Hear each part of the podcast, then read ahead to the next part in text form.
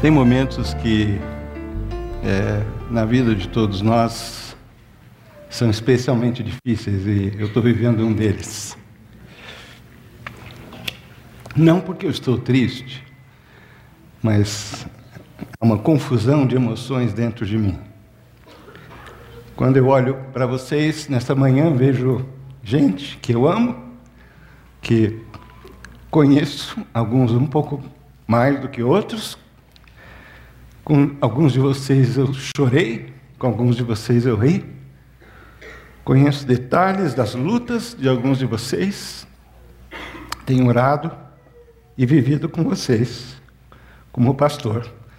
Tudo menos alguém perfeito, mas alguém que todo dia pede a Deus que me dirija, que de alguma maneira Faça com que os meus defeitos e as minhas deficiências não atrapalhem tanto aquilo que Ele quer fazer na vida de vocês. Eu sou muito grato pela lealdade, pela amizade, pelo companheirismo, pela parceria de todos vocês durante esses últimos oito anos e alguns meses, desde outubro, fizemos oito anos. Ah, eu disse que são momentos que marcam e não se trata de uma despedida. Né? Eu não estou indo embora, pelo menos eu não sei. Pode ser que eu vá, só Deus sabe. Aliás, é nesse sentido mesmo que eu estava pensando quando é, pedi a Deus que me desse uma mensagem para hoje. Porque quando a gente vive um momento de partida, ou de mudança, ou uma espécie de despedida, uh, pode ser o último momento. Pode.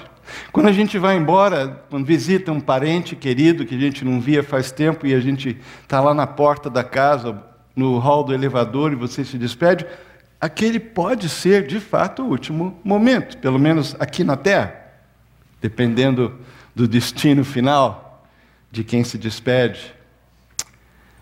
Mas é uma oportunidade nessas horas de a gente pensar como é que esse momento é, pode ser valioso.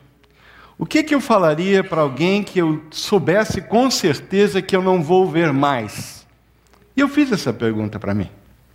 O que, que eu pregaria para uma igreja, para um rebanho, que talvez fosse a minha última oportunidade de pregar? Essa foi a pergunta que eu fiz para mim. E me veio o texto é, de Efésios, capítulo 2, versículos 1 a 10, que talvez seja, entre toda a Escritura e toda a palavra de Deus, é, resuma hoje, pelo menos, no meu coração, algo que eu gostaria de deixar com vocês, se eu não fosse nunca mais vê-los e nunca mais ter oportunidade de conversar com vocês ou pregar para essa igreja. Algo que é uma questão de vida ou morte. O tema de hoje é maravilhosa graça. Maravilhosa graça. Cantamos um pouco sobre isso agora. Vamos cantar no final, se Deus permitir. Maravilhosa graça. O texto começa dizendo: Vocês estavam mortos por causa da desobediência e de seus muitos pecados nos quais costumavam viver como o resto do mundo, obedecendo ao comandante dos poderes do mundo invisível. Ele é o espírito que opera no coração dos que se recusam a obedecer. Todos nós vivíamos desse modo, seguindo os desejos ardentes, as inclinações da nossa natureza humana. Éramos, por natureza, merecedores da ira como os demais. Hoje eu gostaria de falar a vocês a respeito de quem eu era, de quem eu sou e de quem eu serei. Quem é que eu era? O que eu era por natureza é morto. Isso que eu era. Aliás, acabei de ler. Aliás, Deus me diz através do apóstolo Paulo que eu estava morto. Morto. Morte. Eu era um morto. Eu estava morto por natureza. E eu estava morto só por minha causa. Só por minha causa. por causa da minha desobediência, por causa dos meus muitos pecados. Eu fui criado, como vocês, um ser moral, alguém responsável pelas escolhas, pelos atos. Eu não posso transferir responsabilidade pelas minhas escolhas, pela minha não vida. Se a gente quiser definir morte de outra forma, eu não posso culpar a minha não vida em ninguém. Meus pais, o meu chefe, o meu emprego, a falta dele, o país, a corrupção, a falta de dinheiro, a aparência, a doença, eu não posso. Eu sou responsável pela minha não vida ou morte, morte espiritual. Essa é a minha natureza. Natureza, aliás, essa palavra natureza que é traduzida na NVT, na nova versão transformadora, se você tem atualizada, vai aparecer da carne duas vezes. E não se trata necessariamente do corpo humano, matéria, mas da nossa natureza humana pecaminosa, da nossa tendência natural de nos desviarmos de Deus, de sermos autossuficientes, autônomos, arrogantes, orgulhosos. Nós nos bastamos. Isso é pecado. Essa natureza dentro de mim, que sou eu, eu era, eu, quem eu era, que dominava a minha vida e dizia: vá em frente, faça, aconteça, seja, como se tudo dependesse de mim. Deus estava em algum lugar do meu universo, talvez eh, na minha vida religiosa, ou como um acessório que eu é, usava quando eu precisava, um botão de pânico que eu apertava quando eu estava em apuros, mas eu estava no controle. Essa era a minha natureza. E é isso que a Bíblia chama de morte. Eu estava morto, eu tinha uma não vida. Mas eu achava que estava vivo. Porque, como diz o texto aqui, seus muitos pecados, versículo 2, que, nos quais costumavam viver. Na versão antiga, seguindo o curso deste mundo. Essa palavra é interessante, quer dizer, aquilo que se repete todos os dias, aquilo que eu faço automaticamente. Era como eu vivia, por natureza. Porque eu era assim, morto. Eu não tinha vida. Eu achava que estava vivo. Porque eu só sabia viver desse jeito. Como? Versículo 3 diz: seguindo os meus desejos ardentes e as inclinações da nossa natureza humana. Desejos fortes, inclinações, prazeres, vontades que fazem parte de quem eu sou ou era. Na versão antiga, carne. O funcionamento do corpo só explica parcialmente esse nosso comportamento disciplinas como a psicologia, a psiquiatria, a sociologia e tantas outras ciências chamadas humanas estão aí para confirmar que nós somos muito mais do que simplesmente matéria. Nós somos seres morais. Nós temos valores, nós temos crenças e nós agimos de acordo com elas. E na minha não vida, quando eu estava morto, ah, era assim que eu agia. Eu achava que essa vida que eu tinha era vida, mas não era. Eu pensava que estava vivo, mas eu estava morto. Mais adiante, no capítulo 4 de Efésios, Paulo descreve com um pouco mais de detalhe esse tipo de vida. Quando já na segunda parte da carta aos Efésios, que ele entra na, na, na, nas instruções práticas de como a gente deve viver, e ele diz o seguinte no versículo 17 a 19: assim, capítulo 4, assim eu lhes digo com a autoridade do Senhor: não vivam mais como os gentios, ou os povos, as pessoas em geral, levados por pensamentos vazios e inúteis. A mente deles está mergulhada na escuridão. Andam sem rumo, alienados da vida que Deus dá. Que Deus dá vida mas estavam alienados, estão alienados, são ignorantes, endureceram o coração para Ele, Deus. Tornaram-se insensíveis, vivem em função dos prazeres sensuais e praticam avidamente toda espécie de impureza. Eu não conheço descrição melhor do que o mundo em que nós vivemos. Mas eu achava que eu estava vivo, estava morto. Porque existe uma outra versão, a versão religiosa de morte espiritual. Ela é pior, porque ela faz cara de santo, como os fariseus do tempo de Jesus. Mas eles existem por toda parte ainda hoje, e eu era um deles. Eu cresci numa igreja presbiteriana, louvo a Deus pelo que eu ouvi desde criança, Bíblia ensinada por pessoas dedicadas, como muitos aqui se dedicam a ensinar os nossos filhos, e eu espero que os pais façam isso em casa, porque essa é a primeira tarefa dos pais.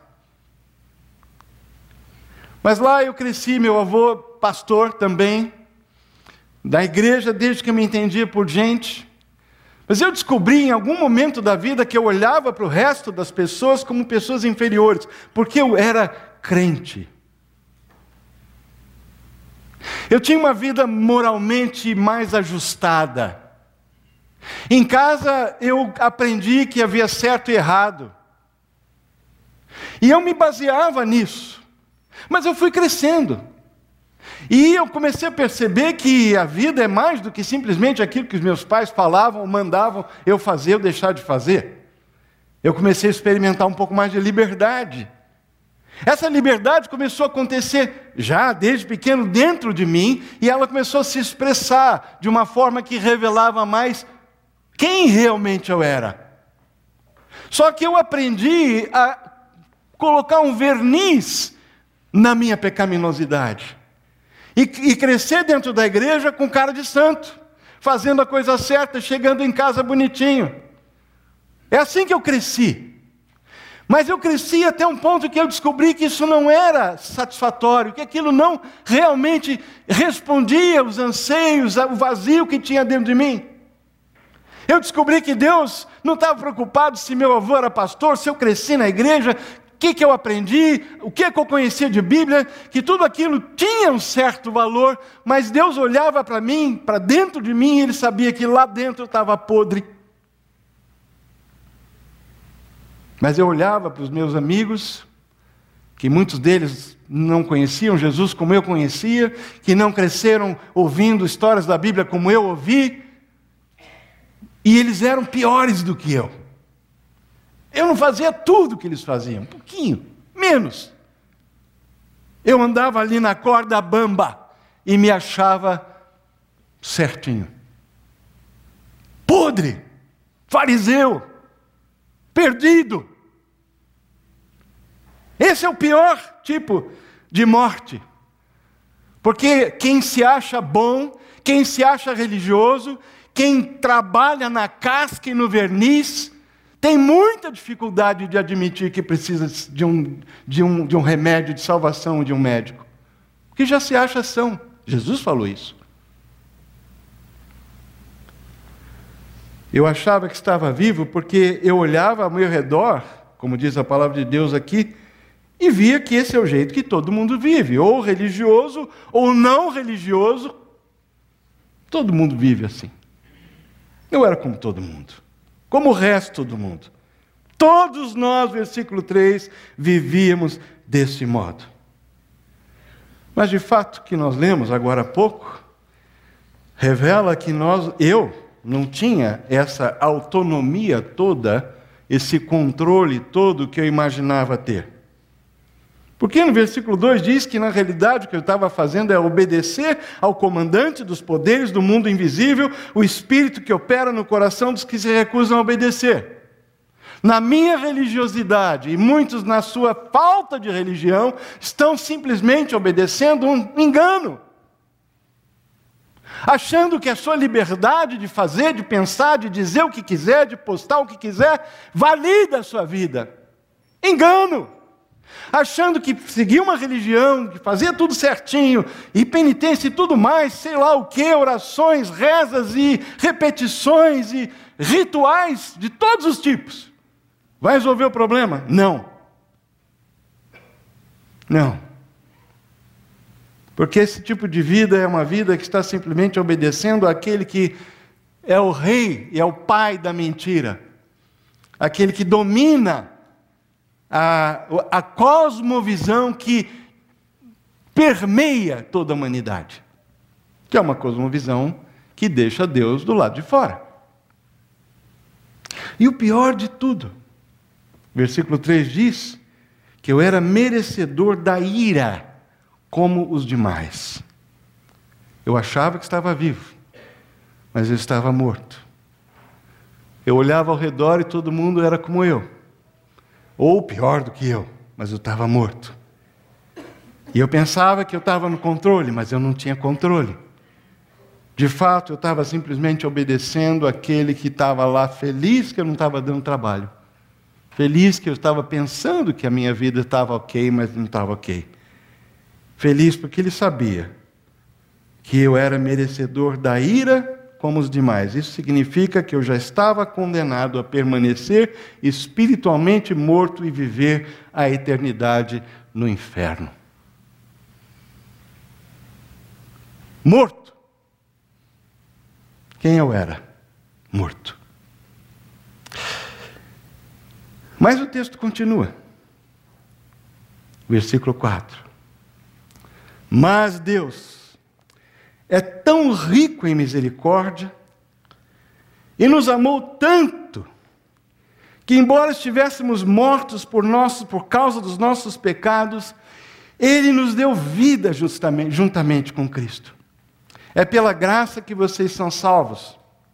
Pois ele nos ressuscitou com Cristo e nos fez sentar com ele nos domínios celestiais, porque agora estamos em Cristo Jesus. Versículo 8.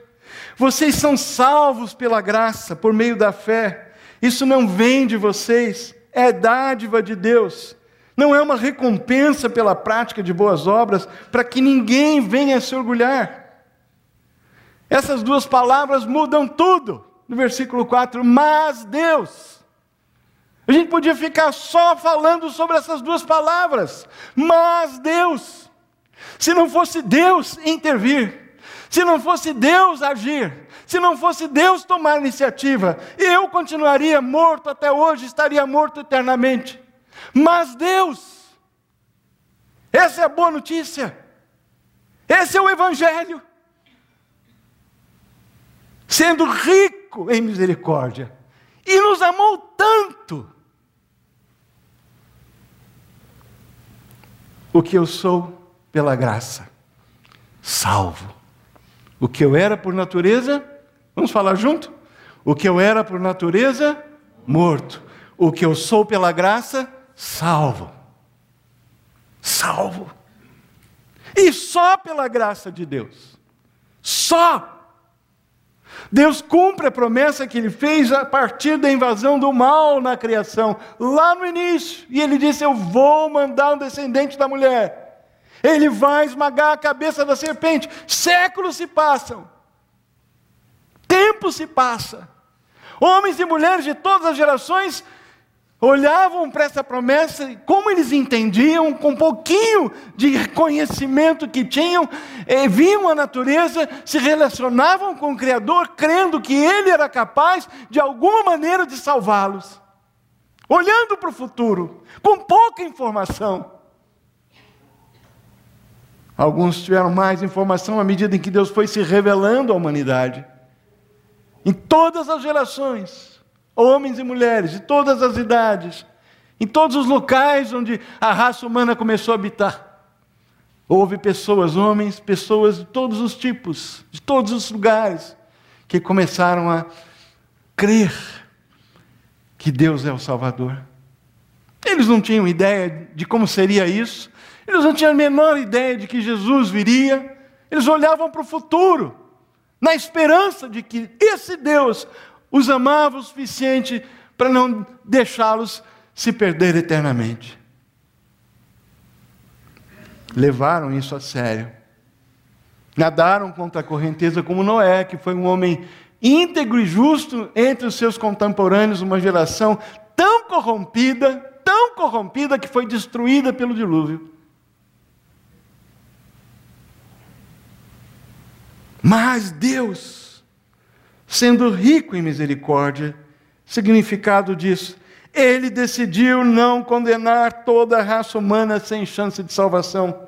Pelo contrário, providenciou um meio de salvação. Tanto nos amou. Significado disso está lá, João 3,16. Vamos falar junto? Porque Deus amou o mundo de tal maneira que deu seu Filho unigênito para que todo aquele que nele crê não pereça, mas tenha vida eterna. Amor, tanto amor, a ponto de dar o seu único filho.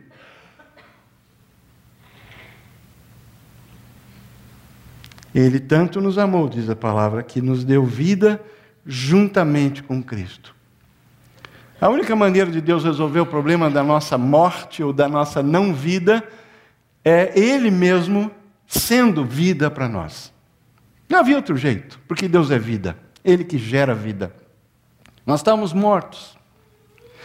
A criação, aquela primeira tentativa, na realidade Ele criou perfeito, já era. Uma nova criação precisava acontecer. E é exatamente isso que Cristo veio fazer. Ele veio nos dar vida. Embora nós estivéssemos mortos em nossos pecados, como lemos agora há pouco, Ele nos ressuscitou com Cristo.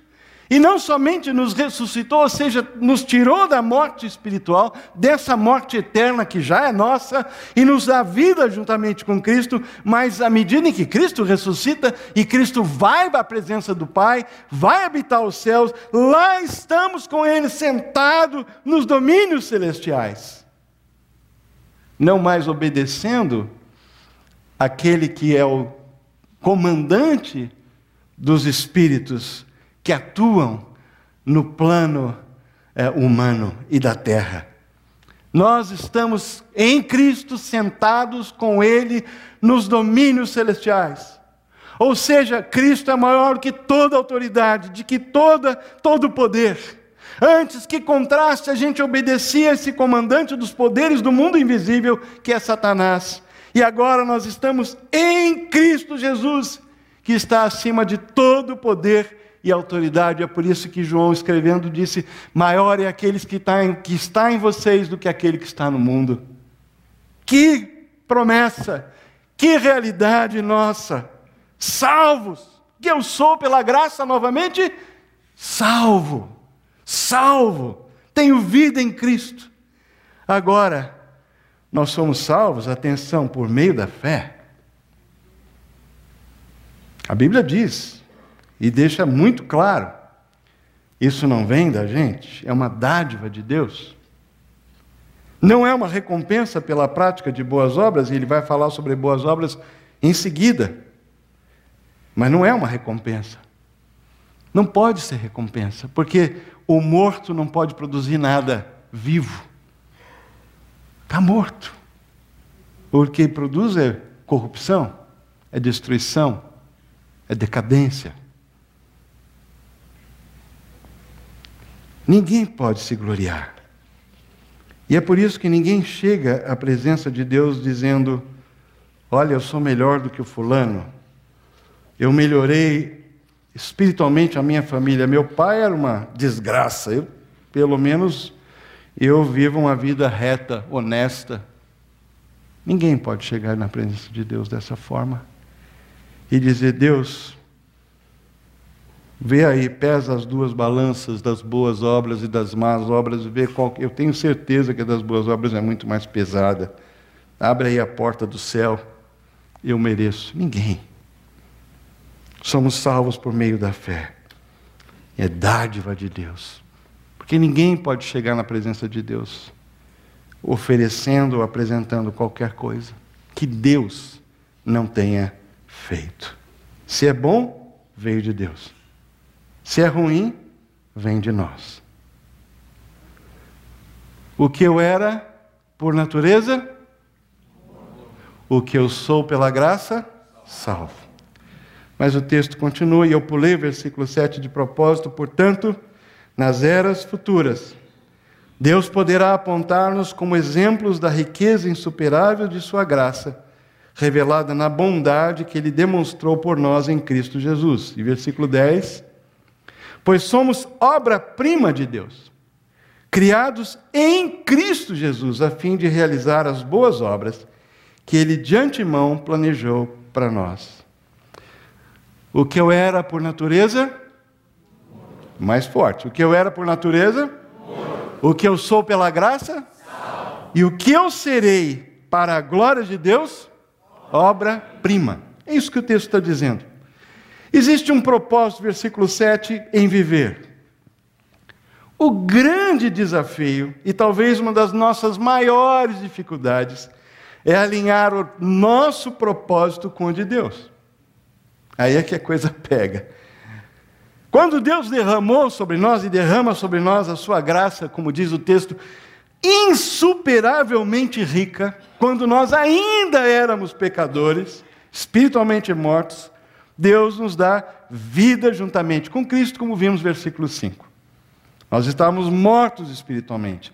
Agora somos salvos, estamos vivos em Cristo Jesus. Isso é simplesmente fantástico e maravilhoso. Porém, ou além disso, o propósito de Deus é fazer de nós exemplos nas eras futuras de Sua maravilhosa graça. Ele quer contar a nossa história para as próximas gerações. Assim como nós contamos aos nossos filhos as histórias de mulheres e homens que viveram nos tempos bíblicos. Quando nós contamos a história da nossa conversão a Jesus Cristo, a história dos nossos pais, dos nossos avós, bisavós que viveram a vida, se foi o caso, honrando ao Senhor e transmitiram aos seus descendentes uma fé viva e genuína, embora imperfeita. Ouça isso. A narrativa da fé cristã necessita de nomes, rostos, exemplos, histórias verdadeiras para alcançar as próximas gerações. A sua história pode ser uma delas. O legado da graça para ser contado amanhã pode começar hoje, por você. No capítulo 3, ainda, versículos 10 e 11, Paulo acrescenta que o plano de Deus não era apenas fazer de nós exemplos para as futuras gerações da sua maravilhosa graça, mas também que o plano de Deus era mostrar a todos os governantes, versículo 3, capítulo 3, versículo 10 e 11, a todos os governantes e autoridades nos domínios celestiais por meio da igreja. A igreja somos nós, os discípulos de Jesus. As muitas formas da sabedoria divina, esse era o seu propósito eterno que ele realizou por meio de Cristo Jesus, nosso Senhor. Em outras palavras, Deus deseja é, mostrar para esses que se acham poderosos, espíritos invisíveis do mal, e aqueles que eles influenciam e dominam, Deus quer mostrar para essas forças e essas influências do mal que Ele é capaz de transformar as pessoas do mal em pessoas do bem, não no sentido só humano, mas no sentido celestial. Pessoas com a natureza dele. Pessoas que vão amar como ele ama, que vão perdoar como ele perdoa, que vão se doar como ele se doou. Esse é o plano de Deus. É verdade, versículo 10 diz que é verdade que nós teremos uma vida eterna com Cristo depois da nossa morte física, mas é igualmente verdade que Cristo, em Cristo, nós podemos ter uma vida que vale a pena antes da morte física. E é por isso que Paulo termina esse pensamento sobre graça com duas afirmações, e a primeira delas é que em Cristo nós somos recriados, remodelados, como obra-prima de Deus. Mas espera aí, né? Essa obra ainda está em progresso. Eu sei, eu sei. Eu vejo uma obra em progresso todo dia que eu olho para mim, eu penso em mim, olho no espelho, está lá. Às vezes o espelho não é físico, às vezes é alguém que me dá um feedback em casa, um amigo, um uma pessoa que me ama o suficiente para me apontar alguma coisa, para corrigir alguma coisa. Essa obra está em progresso. Ela já é uma obra-prima. E é incrível, porque isso é uma promessa de Deus. Olha lá que diz é, Efésios capítulo 1, versículos 12 a 14, que ele escreve: O propósito de Deus que era em nós, era que em nós, os primeiros a confiar, louvássemos a Deus e lhe dessemos glória. E agora vocês também ouviram a verdade, está falando para a cidade, crente da cidade de Éfeso. Na realidade, a carta a, que a gente chama aos Efésios era uma carta circular para toda aquela região da província da Ásia, Ásia Menor, que hoje é a Turquia. Agora vocês também, naquela região toda, ouviram a verdade, as boas novas da salvação, e quando creram em Cristo, Ele colocou sobre vocês o selo do Espírito Santo que havia prometido.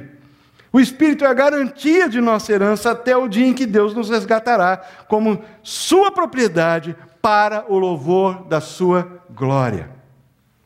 Aos cristãos da cidade de Filipos, ele escreveu, capítulo 1, de Filipenses, versículo 6, tenho certeza de que aquele que começou a boa obra em vocês irá completá-la até o dia em que Jesus Cristo voltar. A obra está em progresso. Ela é uma obra-prima. Mas Deus está fazendo essa obra. E às vezes dói. Dói porque às vezes ele tem que jogar água, mexer no vaso, fazer ele ficar mais maleável de novo. E às vezes está endurecido, às vezes não tem jeito. Ele tem que refazer. E às vezes nós somos quebrados e quebrantados, e é por isso que a Bíblia diz que o nosso homem e ou mulher exterior se corrompe, mas interiormente está sendo renovado, recriado, remodelado à imagem de Jesus Cristo. Essa é a promessa dele. Somos obra-prima. Essa é a primeira verdade, essa é a primeira afirmação. E não importa o que nós éramos anteriormente, Cristo em nós muda o quadro literalmente.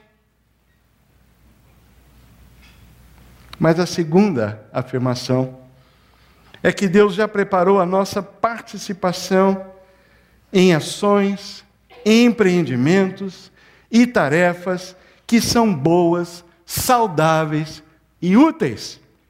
São uma paráfrase as boas obras para as quais ele de antemão preparou para que andássemos nelas. Deus já preparou a nossa participação em ações, empreendimentos e tarefas que são boas, saudáveis e úteis, do ponto de vista do seu propósito. Lembra qual é?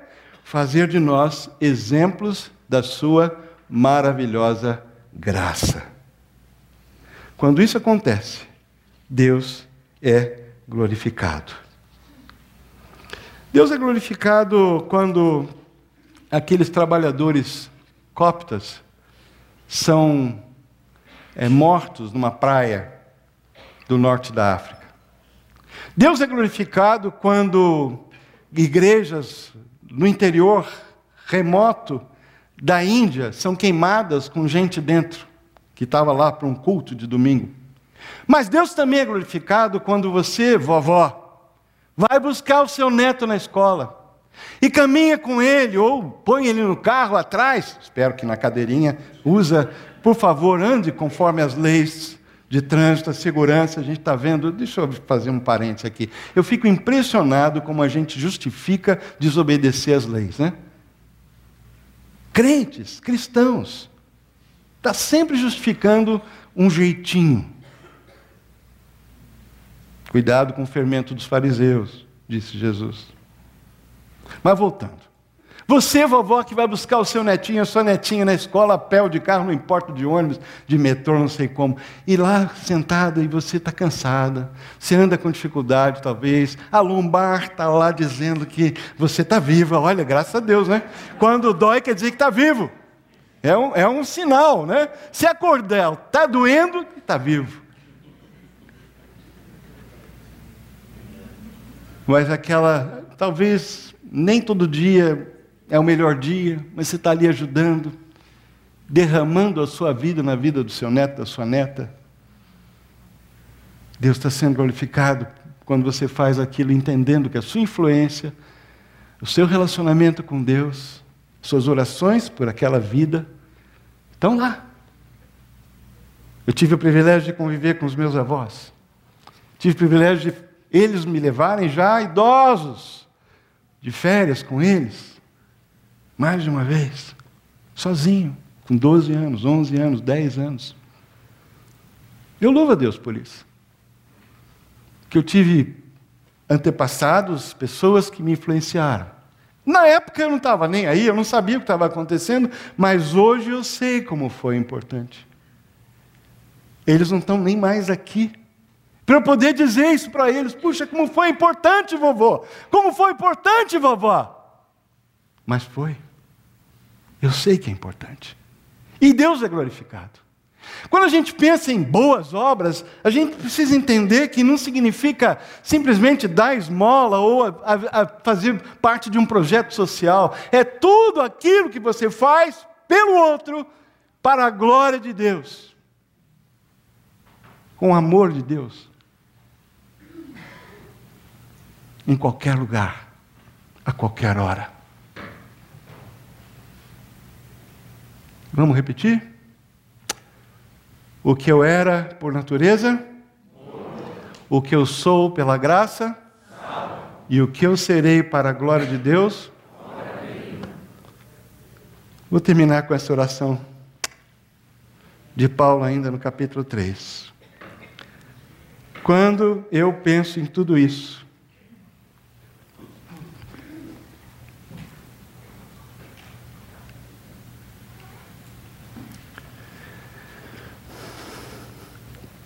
caio de joelhos, talvez devia fazer isso literalmente, e oro ao Pai, o Criador de todas as coisas nos céus e na terra.